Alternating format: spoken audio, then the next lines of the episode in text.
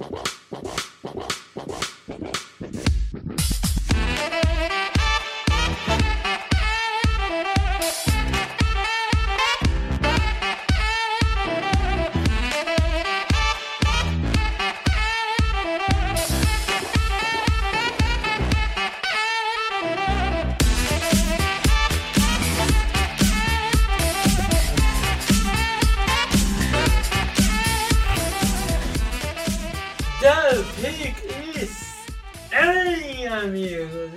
Começando mais um podcast do On The Clock. Eu sou o Felipe Vieira.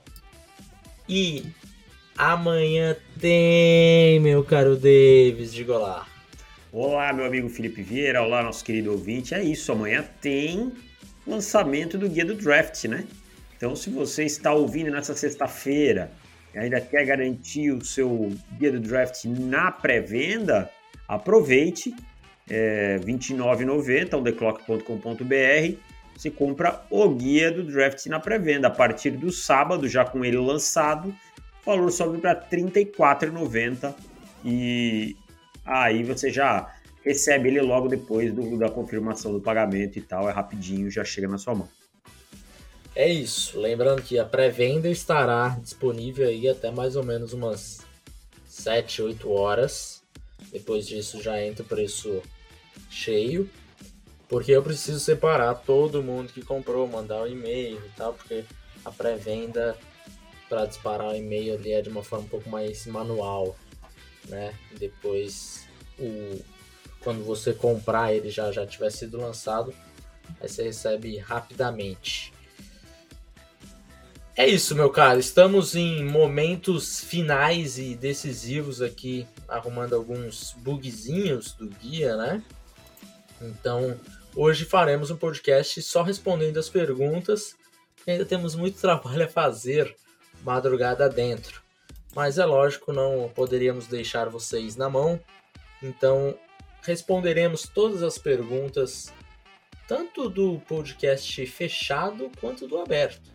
Exatamente. Então hoje talvez, talvez vai ser um pouquinho mais rápido, né? Porque a gente está nessa, nessa correria aí mas vamos responder essas perguntas que são temas que já dão, já dão um, bom, um bom podcast.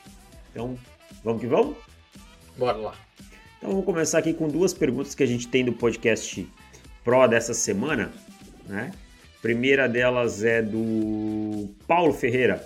Salve Felipe Davis, em que ordem vocês colocariam esses três wide receivers? DJ Moore, Robert Woods e Marquise Brown. Bom, uma, uma certeza eu tenho, Marquise Brown é o 3. Sim, mas eu, eu, eu queria entender qual que é a, o contexto da pergunta. É, é hoje? É hoje, pelo que eu entendi, é hoje. Se for hoje, eu acho que o Marquis Brown seja, seja o meu 2, tá? Ah, não, não. Pra mim, o Robert Woods é bem mais jogador que o Marquis Brown. Certamente, é, a carreira do Robert Woods é muito boa. Se fosse há um ano atrás, não teria dúvidas mas eu tenho um certo receio aí de Robert Woods voltando, já tá com seus 29. E o Marquis Brown acho que cresceu bastante assim na, na última temporada, então eu iria com o Marquis aqui, viu? Não, eu iria com Marquise na 3, DJ Moore na 1 e Robert Woods na 2. Eu acho que Marquise para mim ainda não, não chegou no ponto que eu esperava que ele fosse chegar e acho que o Woods entrega mais ainda, mesmo voltando de lesão aí, quase batendo 30 anos. Agora, se fosse prospecto, DJ Moore era um. Eu não lembro do Robert Woods prospecto, para falar a verdade. Falar, não lembro. É, então aí não. Era 2013. Possivelmente eu olhava, falava umas bobagens sobre tal, né? Que é melhor, ainda bem que não tem registrado em lugar nenhum. E tá tudo certo. Mas Marquise era um prospecto bem bom também, gostava bastante. Uh, seguindo, Antônio Filho, uh, tá. Quais são as diferenças entre Josh Allen e Malik Willis como prospectos? Eu só lembro que o Allen era muito cru. Pro, protótipo de jogador, eles são completamente diferentes, né? É, o Malik Willis, lógico, ambos muito atléticos, né? Só que diferentes formas de atleticismo. Josh Allen é um cara mais Ken Newton, digamos assim, com o, com o atleticismo dele. E o Malik Willis é mais Lamar Jackson. Então, aí acho que é o primeiro ponto. Acho que daí tem a semelhança na força no braço, isso acho que não, não tem tanta diferença, apesar que eu acho que o Josh Allen tinha mais braço do que o Malik, Sim. mas o Malik uhum. também é muito bom. E aí é, entra muito no, na, no, no dentro do prospecto em si, talvez o, o Josh Allen tomasse decisões piores, mas ele parecia ser um pouco mais inteligente, talvez. Sim. Processamento. Sim, sim. Eu acho assim. pegar assim é, conceitos mais complexos do que o Malik Willis. exatamente. Eu acho que o ruim do Josh Allen era muito ruim quando ele tomava a decisão errada, mas talvez fosse em menor escala do que o Malik Willis toma, né? Especialmente quando a gente fala de progressão, esse tipo de coisa. O Josh Allen tinha um costume muito de também confiar muito nesse braço dele, né? Para resolver qualquer coisa e tal. Então, é, pode ser que, que estivesse por aí o, os seus problemas, mas era, eu acho que era um pouco mais inteligente, sim. Seguindo, então fechamos essas aqui, vamos passar para. Tá, tá, tá, aqui, aqui temos bastante. Paulo Ferreira. Lipe Davis, tudo bem? Espero que estejam tudo bem. Minha pergunta hoje é a seguinte: esquecendo idade, valores extracampo, conquistas, o fato de estar parado ou jogando focando apenas no que foi mostrado até hoje na NFL. Quem jogou mais até aqui? Deshaun Watson ou Justin Herbert? Acho que Deshaun Watson. Watson. Watson. Watson. O Herbert tem duas temporadas. Né? É, o Watson já, já levou o seu time aos playoffs. Eu sei que muito da culpa do, dos Chargers não terem ido aos playoffs não passa pelo, pelo Justin Herbert, mas o Watson é, tem, jogou mais tempo em alto nível já. Eu acho que o Watson mostrou mais. O Watson já teve temporada de top 5. É. O Herbert esse ano. Herbert. Acho que ainda não chegou, não. Foi um All-Pro esse ano, né? All-Pro. E não sei se não foi um quarterback top 5 esse ano. Mas eu acho que o Watson teve mais tempo em alto nível até agora, né? Felipe Amorim, Olá, meus amigos. Recentemente eu vi o mock do Maurice Jones Drew com o jogador saindo na 1 e o Valtinho ter bola. Ele está saindo na 3. Trata-se de Trevon Walker. Então queria perguntar de forma curta e objetiva, mas que que tá rolando? Pois é. Trevon Walker acho que está começando a ganhar um hype é de de ser draftado ali no top 5 mesmo. Eu não sei ainda se isso, se isso vai se confirmar, mas em algumas casas de apostas, até ali na, na 1 eu já vi. Assim, nunca chegou a ser o favorito, mas chegando como 2, por exemplo, sabe? Então eu acho que Trevor Walker está crescendo. É, Walker é um caso um caso diferente, porque o cara não teve tanta produção, né? para ser ali topo de, de draft, mas o atleticismo dele foi histórico. E aí eu acho que entra um pouco a situação dele ali em Georgia.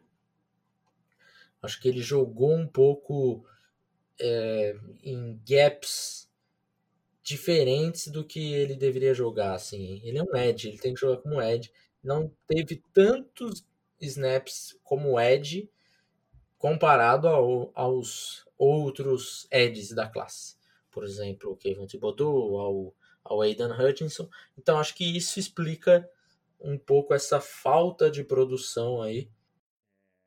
Quando a gente fala de prospectos de, de Georgia, acho que a produção a gente tem que relevar um pouquinho, porque a rotação era muito grande, né, cara? Você tinha aí o Carter, o Smith, que são jogadores que ainda não estão nesse draft. Você tinha o Levante Witt, você tinha o Jordan Davis, o, o Anderson, que é um cara que não está sendo falado por problemas extracampo, mas é, que também era um cara que aparecia. fora que você tinha uns linebackers muito atléticos que eram bastante usados em blitz também, né? Então, é... assim, é meio complicado, rodava muito mesmo, sabe? Então a produção acabava caindo. É, eu acho que é bom a gente começar a, a se acostumar com isso, porque o Walker vai sair cedo no draft. Vai ah, também cedo. acho. Não sei o quão cedo, se ele sai antes do Thibodeau, por exemplo. Eu, particularmente, acharia um, um erro ele sair na frente do Thibodeau. Mas dá para começar a imaginar isso porque o Walker vem crescendo desde o Combine e o Thibodeau vem caindo desde o Combine. É. é. Assim, me agrada, não me agrada, mas a gente conhece como o NFL trabalha, né? Então, pode ser que, que venha a acontecer e tal. Então, mas é, você vê chance na 1? Ah, eu não apostaria. Eu não apostaria. Ficaria surpreso na live. Mas assim, não é um surpreso de caraca, como que isso aconteceu, que loucura, não sei o que. Falar, uou, realmente me puxaram o gatilho nele. E beleza, nada muito além disso. Porque hoje eu vejo mais possibilidade de sair o Walker na 1 do que qualquer outro cara que não, não seja chamado Aidan Hutchinson. É. Kevon Thibodeau parece que Jacksonville não não está disposto mesmo a puxar o gatilho. Bom, vamos seguindo aqui. É, Genesim Neto, fala feras, duas questões. Olhando para os QBs desse draft, não consigo não pensar na classe 2017, que era muito contestada e nos trouxe jogadores de qualidade como Mahomes e Watson, independente dos outros fatos. Vocês têm esse sentimento ou pensam em paralelos como Pickett, Trubisky, Willis, Mahomes, é, Desmond Ryder e Watson ou algo do tipo? Cara, eu vou discordar de você nesse paralelo 2017. Eu acho que a classe de 2017 ela era contestada no sentido de jogadores estarem é, extremamente prontos, é, questões de sistema e tal, mas era uma classe que nunca se temeu pelo talento desses caras sabe? E aqui nessa classe de 2022, não, existem grandes divergências sobre talento, sabe? É, tem caras que a gente olha aí não são tão talent, não, não tem tanta certeza do nível de talento. Então eu não, não, não tenho muito esse paralelo, não. É, eu também não, porque eu gostava muito do Watson. Gostava do, do Mahomes, era o meu QB2. E o Trubisky eu também achava que tinha condições, sabe? Então tinha os três aí em alta conta. É claro, é, é, é difícil falar agora, mas eu acho que qualquer um dos três se juntasse com Malik Willis, com Desmond Ryder, com é, Kenny Pickett, juntou todas as duas classes eu acho que eu ainda teria, por exemplo, o Trubisky na frente de qualquer um desses outros. É lógico, isso provavelmente vai, vai se mostrar um erro, porque algum desses cinco vai ser melhor que o Trubisky. As Sim. chances são, são muito grandes. Uhum. Mas como prospecto, eu acho que eu teria analisado o Trubisky ainda na frente desses cinco. Então, eu gostava daquela classe e essa eu não gosto tanto assim. E eu não, não consigo ver tanto esse paralelo, porque o Mahomes e o Watson eram dois caras que eu batia na mesa por eles. Hum, é, eu... O, o Trubisky eu não, não chegava tanto. a bater. O Watson não gostava não, tanto. É, o Watson era meu QB1 assim disparado, disparado mesmo. Eu, eu, eu tinha muito. o Watson para mim uma virada de chave dessa questão de acreditar que esses quarterbacks com um sistema mais simples podem entregar na NFL sabe? Eu tinha alguns problemas com o Watson por conta disso. Achava que ele tinha futuro, mas achava que ele era é, cru em alguns pontos, assim. Então não gostava tanto. Mas talento a gente via, talento de braço, capacidade de estender jogada, esse tipo de coisa. E, e como prospecto era muito, muito acima do, do melhor prospecto dessa classe, que eu não vou falar quem é. E aí ele faz outra pergunta que é: já que essa classe 2022 apresenta mais dúvidas do que certezas, a de 2023 se fala muito de CJ Stroud e Bryce Young, né? É, e aí ele pergunta: vocês têm em mente alguns outros QBs para ficarmos de olho em 2023, Felipe Vieira? Quem são seus outros queridinhos da classe 2023? Ah, eu acho que tá cedo para falar muito cedo, assim, porque vai ter alguns caras que podem ser que, que apareçam ali, por exemplo, o QB de Flórida. Você tem, você tem confiança no. Não. No, não? Não. É, então, sim, eu acho que fica no mais. Richardson? Não, É. não, não, não. Cara, eu acho que a gente vai falar aqui de velhos nomes, sabe? Como o Phil Djokovic, o, o Spencer Rattler, que as pessoas vão estar de olho, mas que estão muito longe de Young e Stroud nesse momento. É, mas todo de ano. Kentucky, por exemplo. É, o, o Will, Will Levis, né? Levi É. Levis. É, são vários jogadores assim que não, não empolgam tanto. Mas é, todo ano tem. Aí, por- aí, é, tem sempre alguém que vai destacar e, por exemplo, a gente não pode descartar, por exemplo, um Spencer Rattler. Claro, não pode descartar. Eu acho né? exagero. De repente ele volta, ele volta aí. Um DJ Uyagalele que jogou assim pessimamente mal no ano passado. Será que dá para descartar? Eu acho que não. Acho que Não. ainda tem uma esperança ali no É. DJ. Então, assim, Hum. talvez tenha mais ferramentas ali para um, um Sloves, um Jaden Daniels. Esses caras eu não descartaria. É. Mas acho que vai ficar entre os, os principais que entram com realmente força de primeira rodada. É Bryce Young e CJ Stroud. É, eu acho que é por aí mesmo. E só para lembrar, né? Nos últimos anos sempre surge um cara na, no- na hora. Vamos lá. Danny. Haskins, é, Joe Burrow, Kenny Pickett nesse ano. Como Pickett, Ah. exato.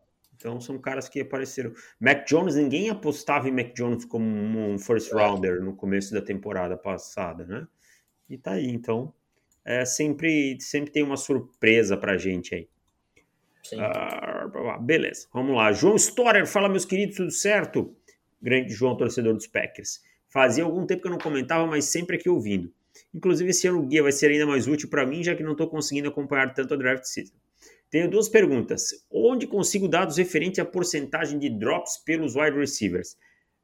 Pro Football Focus, mas é informação paga, tá? É informação é, free, você não consegue. Eu, eu acho que talvez o Pro Football Reference tenha alguma coisa. Ah, mas aí só de NFL, só de NFL. É, isso daí de, de drop de, de college, realmente só para Football Focus mesmo. Então, de informação que a gente usa, usou pro guia, inclusive, no, no Pro Football Focus, mas aí vai ter que desembolsar uns dólarezinhos aí consideráveis. É, pesadinho. E aí ele pergunta: muito se fala sobre uma possível dupla de wide receiver nos Packers na 22 e 28. Para vocês, qual seria a dupla dos sonhos? Pô, eu acho que assim, se sair com um já tá muito bom, tá? Mas dois na 22 e 28? Pô, se você sair com, sei lá, Jameson Williams e Traylon Burks, ou Traylon Burks, Aí seria a dupla dos sonhos, É. dos sonhos assim mesmo, né? É, talvez aí, mas pelo que estão falando, o Jameson Williams e o.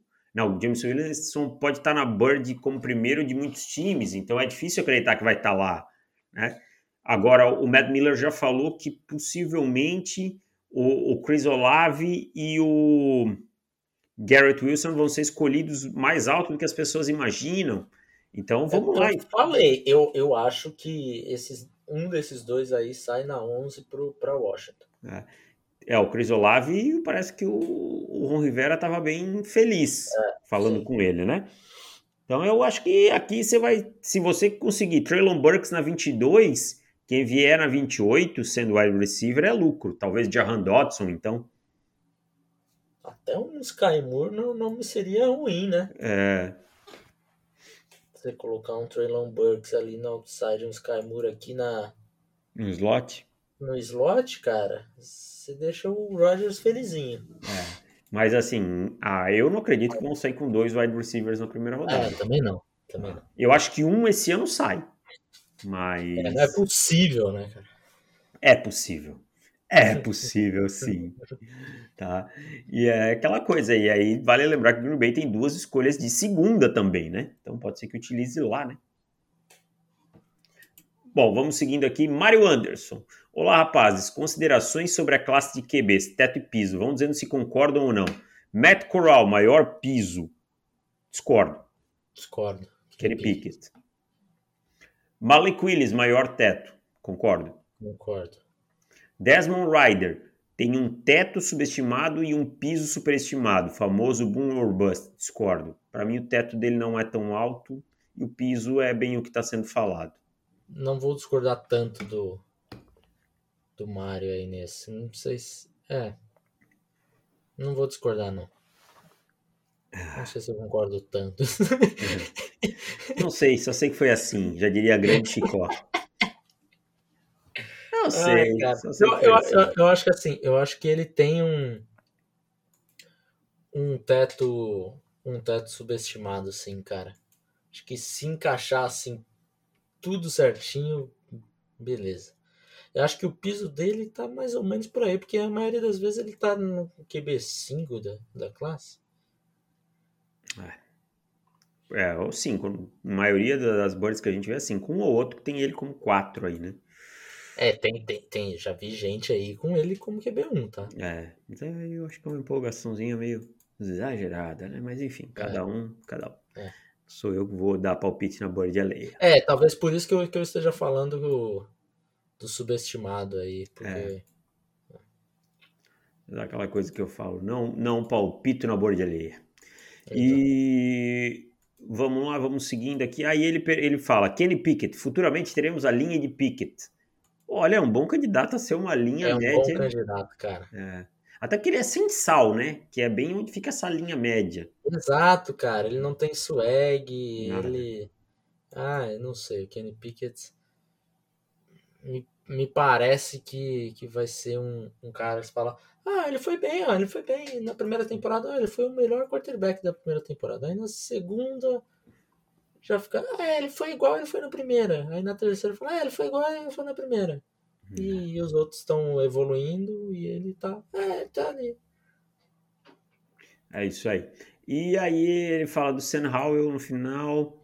Sam Howell, o contrário do Ryder. O teto é superestimado e o piso subestimado. Uh, eu acho que não. Acho que o piso é até um pouco subestimado, sim. Mas eu acho que o teto, por vezes, também é subestimado. É. Discordo também desse daí do Howell. É. Inclusive, é, enfim ficaremos quietos. Bruno Purificação, grande Bruno, lá da Bahia. Vamos lá. Bruno, semana passada perguntei dos free agents veteranos que estavam demorando para fechar contrato. Qual deles vocês trariam e por quê? Alguns exemplos: Julio Jones, Bob Wagner, Gilmore, Landry, Matthew, entre outros. Só deixando claro, Bob Wagner assinou hoje com o Los Angeles Rams 5 anos, 65 milhões possivelmente esse contrato vai ser um contrato de dois anos, na real, né? Com... Quero muito ver esse contrato na real, porque cinco anos não tem a menor condição. Vai ser tipo o contrato do Von Miller, assim, né? Você olha e é. diz assim, nossa, que pancada. Aí você vai ver, depois de dois anos, é só pegar, só entregar a mochila pro cara. Exato. Cara, de todos que estão disponíveis, disparado meu jogador predileto, Stephen Gilmore. Também acho também. Melhor, assim, joga em alto nível tal. Tem, tem problemas de lesão nas duas últimas temporadas e tal, mas ainda é um cornerback de altíssimo nível. Outro que eu gosto muito é do Jarvis Landry, que eu acho um wide receiver muito útil ainda. Claro, o Del Beckham Jr. também é muito bom viu, e tal. Você viu quanto que ele estava pedindo na frente? Se o Christian Kirk vai ganhar 18, ah, não. Não, ganhar... tô sacaneando, tô sacaneando. 20, ele tá pedindo 20 é. milhões. É. Quantos anos o Landry tem? Já deve ter uns 30 anos, né? 30 é alguma coisa, né? É, 31. não. Baixa um pouquinho essa pedida aí que tá, tá muito alta, né? Maluquice. O Landry é do draft de 14. É, ele não completou 30, não. Completa essa temporada, em novembro, cara. É. Vai ver, ele merece. é, no final das contas, a gente vai chegar na conclusão que o Jarvis Landry merece esses 20 milhões aí. Não, não acho que mereça. Mas... Não, mas os seus 15 tava bom, né? Uns 15, é, uns 15, talvez. É que eu acho que ele já tá. Num... Eu acho que ele já mostrou que ele entrou na fase decadente, sabe? Não é, sei, talvez, talvez seja o meu cérebro pregando peça porque por achar ele mais velho do que ele realmente é. é. Mas, enfim. Eu particularmente sou muito, muito fã do Jarvis Landry, acho um jogador muito útil. Ah, seguindo aqui, então, vamos com. Sei que ainda temos o draft, mas com todas as movimentações que tiveram na NFL no papel, o Chiefs hoje é a terceira força da sua divisão e tratando-se da conferência não é top 5? Discordo, discordo, discordo, discordo, discordo. O Chiefs é o único time que se provou, cara. O resto é tudo projeção, é. sabe? O Chiefs é o único time da, da AFC West que provou alguma coisa, sabe? Até o momento que você ganha do chefão, é. Você não é o chefão ainda. Exatamente, cara. É, o Mr. Bison do Street Fighter, por enquanto, é uma Holmes, cara. Exato. Então, não tem. para mim, e para mim é time top 5 da AFC, sim. E a gente não pode esquecer, eu amo Justin Herbert, acho o Russell Wilson sensacional, é, adoro as contratações dos Raiders, mas a gente não pode esquecer que o quarterback dos Chiefs é o Patrick Mahomes. Entendeu? Provado nos playoffs. Exato, o Patrick Mahomes é, é fora da curva total, sabe? Tipo, com todo respeito a esses outros jogadores, é fora da curva. Ah, o Herbert pode chegar lá? Pode, mas não, não tá no, no nível do Mahomes ainda, né? Então, o Russell Wilson já jogou no nível do Mahomes? Já, mas não vem jogando no nível do Mahomes. Então, é, é isso, cara. Pesa muito. E, tá, tá, tá, tá, Times que não se reforçaram muito nessa free meu glorioso Patriots, Chiefs, Packers e outros, vão achar talento suficiente no draft nas posições que estão mais fracas? Eu acho que sim, cara. Eu acho que é uma boa perspectiva para todos, é, em especial para Chiefs e Packers que têm escolhas múltiplas nas primeiras rodadas. Os Patriots vão ter que ter um draft muito certo, assim, né? Caras que impactem logo. Mas esses dois eu não tô tão preocupado, não.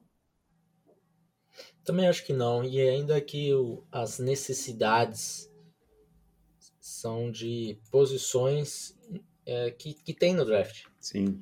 Tem profundidade. Então, dá para dá pra fazer um, um belo draft aí para os três times. É. Wide receiver, por exemplo, que, que os três nesse momento têm uma, uma need, né? Pô, é uma classe uhum. bem profunda que mesmo que se você não pegue na primeira, você vai conseguir na segunda bons valores, né? Ed Rusher também. Ed Rusher, uma das classes aí de Ed talvez mais profundas que a gente tem no, nos últimos tempos e tal, né? Então, é por aí. E para fechar, o Leandro ele faz uma toda uma história aqui, vou, vou ler para a gente entender aí. Dia 1 de 4 de 2022, após várias atitudes controversas nos últimos anos, o Seattle Seahawks resolve dar um reset demitem GM e head coach e emulam o que o Las Vegas Raiders fez alguns anos atrás. Contratam um analista de draft como GM e um head coach aposentado. Você notou a data, né? Primeiro do 4, amanhã, né? Primeiro de abril. É. Devido ao risco, o contrato deles é por um ano e com um valor muito baixo, 100 mil anuais cada. Contudo, se a dupla levar o time dos playoffs, o bônus é de 10 milhões para cada um. E se o time chegar ao Divisional Round, o contrato é automaticamente estendido por 4 anos, com 10 milhões totalmente garantidos para cada. Se a maionese desandar, pelo menos a primeira escolha do draft de 2023 está garantida. Está proibido em contrato a troca de escolhas futuras do draft. Dia 28 de abril de 2022, escolha número 5 do draft. New York Giants no relógio. O GM de Seattle, Lipe Vieira, e o head coach David Chiadini. Putz, o head coach aposentado sou eu, cara. Pior é que amanhã, primeiro do 4, faz 10 anos que eu assumi o Corpo Búfalos, o primeiro jogo do Corpo Búfalos no estadual de 2012, quando eu saí do Joinville e fui pro Corpo Búfalos. É, recebem uma ligação dos Giants oferecendo uma troca pau a pau, Daniel Jones por Drew Locke. Pergunta: qual QB de Seattle no dia 29 de abril? Jones, Locke ou um calouro? E se esse calouro, quem? Vamos, ó, estamos em reunião, eu e você agora aqui. Ah, Cara, isso, isso, vamos isso. lá. Ó, o Locke é péssimo, mas o Jones Sim. também é. Tá? Também. A gente tem a escolha 9. Vamos pegar uma Malik Willis nessa 9 aí, tá? Que a gente bota um ataque que ele corre com a bola, tá? Vamos montar uma defesa forte, tá? A gente tem uhum. DK Metcalf, vamos montar um time para correr com a bola, porque ó, se a gente conseguir pegar essa vaga 7 do Wild Card que não é tão dura assim, porque Sim. vamos olhar para essa NFC, pô, a gente tem 10 milha no bolso, hein, cara? Ah, não, não é, não é renovado automaticamente. É 10 milha para cada É um. 10 milha, 10 milha. É. Tô pensando aqui com a, com a minha cabeça, não tô pensando no futuro da franquia. Quero saber do- da grana no meu bolso. Agora, agora, agora. E, obviamente, dá pra gente vender claramente que no- a gente pensou no futuro também, porque a gente, Malik Willis é uma A gente tá pensando aqui no, no, no Malik. Exato. Ou, peraí, eu tenho uma outra, outra opção aqui pra gente. Ou a gente pode confiar no que a gente acha mesmo como analista e pegar o Sam Howell e surpreender todo mundo. Claro. É o seguinte, é o seguinte. Na 9, na 9 a gente pode pensar em dar um trade downzinho aí, não? Dá pra dar um trade down, né? Mas aí tem que alguém tem que querer comprar. Mas se ninguém quiser subir, a gente tem a 9 e a 10, né? Na verdade, né? Se não me engano. Não, a 10 é dos Jets, desculpa. A gente É. tem, deixa eu ver, a, a, A 9, a 9, a 40, 41. Ah, eu vou com o Sam Howell aqui, cara. Calma aí que o James sou eu. Pô, mas se você não vai me dar o meu jogador, aí fica difícil. Calma, eu vou te dar o seu jogador. Você confia em mim? Confia Ok. em mim igual o draft day? Então você vai fazer o seguinte: você vai pegar um tackle na 9. Ah, já sei que você tá Boa. pensando e vai juntar essa 40, 41, subir pro final da primeira e pegar o Sam Howell. É isso. Então fechou. Exatamente isso. Então fechou. Te dou um tackle. Ou se, se por um acaso a gente não tiver um, um dos três tackles disponíveis, a gente vê o que, que sobrou aqui de, de BPA mesmo. Subimos com essas duas picks, pegamos o nosso quarterback. E vamos aos ali playoffs. E vamos para os playoffs, porque é assim que funciona, cara. Então ficou claro aí, ó. Nosso quarterback seria o Sam Howell com a escolha do final da primeira rodada, tá? E a gente não aceita a troca pelo Daniel Jones, não, não a quer, tá? Já vou até deixar alguns alvos aí, né? Se nessa 9 aí o, o nenhum dos três tackles tiver, a gente pode estar de olho num cornerback ou um edge, né? Sabe, sei lá, se um Sauce Gardner não tá por ali O ainda, Solso eu acho que sai na quarta. ou, ou o Buff. Mas eu, eu vou te falar uma coisa. Hum. Há uma possibilidade de Kayvon Thibodeau. Pode ser, pode ser. Pode Há ser. essa possibilidade. Há Mais essa um- possibilidade. Um, um Derek Stingley, Um Derek Stingley. Hum, um Andrew. Booth. Funcionaria também, legal. É. Funcionaria. Então, E eu vou te falar uma coisa. Com a 40 e com a 41, a gente pode subir mais ou menos lá para a escolha 20, tá? É. Então, de repente, a gente nem precisa dar 40 e a 41. Com a 40 e a 72, a gente já consegue subir ali para 30. Que é onde a E- gente acha que vai estar o É, Sam Howell, pelo que a gente está lendo da Bird, é mais ou menos isso aí. exato, exato. E, e tudo que a gente está falando aqui, hipoteticamente, é bem razoável, tá, gente? É, Bem razoável, bem são razoável. situações que a gente não tá. Tipo, até tô abrindo aqui para ver uma projeção de onde o Sam Howell tá saindo na maioria dos mocks. Não, vamos, vamos pensar num, num, edge, num edge rusher mesmo. É, um, um cornerback se, se nenhum dos três tackles estiverem disponíveis. E aí subimos com a 40 e com a 72 lá para a escolha 30 para 29. Só para O garantir, valor né? dela é o valor dela, se a gente juntar 40 com a 72, dá o preço das 25, tá? Então a gente indo para 29 e tal, a gente tá dando um extra aí pro, Para quem tá recebendo, né? é, exato. Então, não é nenhum exagero, não. É isso aí. Então, respondendo a pergunta, o nosso quarterback seria Sam Howell na- no dia 29. E... Dia 29, não.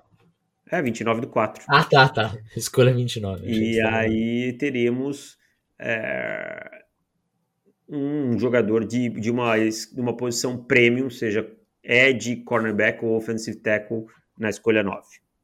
Exatamente. E vamos aos playoffs, porque vamos montar ataque cheio de RPO aí no primeiro ano pro, Exatamente. Ele vai Ixi, correr muito bem. Ó, e aí, ó, vamos pensar aqui. Tyler Lockett ia ter jarda em 2022 é brincadeira. Aí, ó, vamos lá. Dá pra ganhar dos Giants? Dá. Dá para ganhar dos Eagles? Dá para disputar. Dá para disputar. Dá para ganhar do Commanders? Dá. Dá para ganhar dos Bears? Dá. Dá para ganhar dos Lions? Dá. Dá para ganhar dos Vikings? Dá para disputar. Né? Packers não dá. Então Packers e Cowboys não dá. Dá para ganhar de toda a NFC South menos os Buccaneers, né? E aí uhum. vai ter que ganhar um jogo ou outro dentro da divisão aí que é aí é rivalidade. É, rivalidade é isso, vambora. Vambora, dá para brigar por essa sete aí. 10 milhões. 10 milhões caindo Doido. agora. Mas bem que os 100 mil eu já. O 100, o 100 ali já tava bom demais. É. é. é isso, meu cara. Será que seremos. Podemos voltar nisso daqui a daqui um ano para ver se a gente teria só, só 100 mil na conta ou 10 milhas. É, mas eu tô achando que Seattle vai é na 9 já, hein? Seattle na vida real vai na 9 já. É isso, meu cara. Então fechamos por aqui. Amanhã tem, tem lançamento do guia. Então fiquem atentos aí no, no e-mail de vocês, certo? Logo cedo aí tá, tá chegando, tá batendo na porta no e-mail. É isso, um abraço para todo mundo e até mais. Tchau! Valeu, gente. Tchau!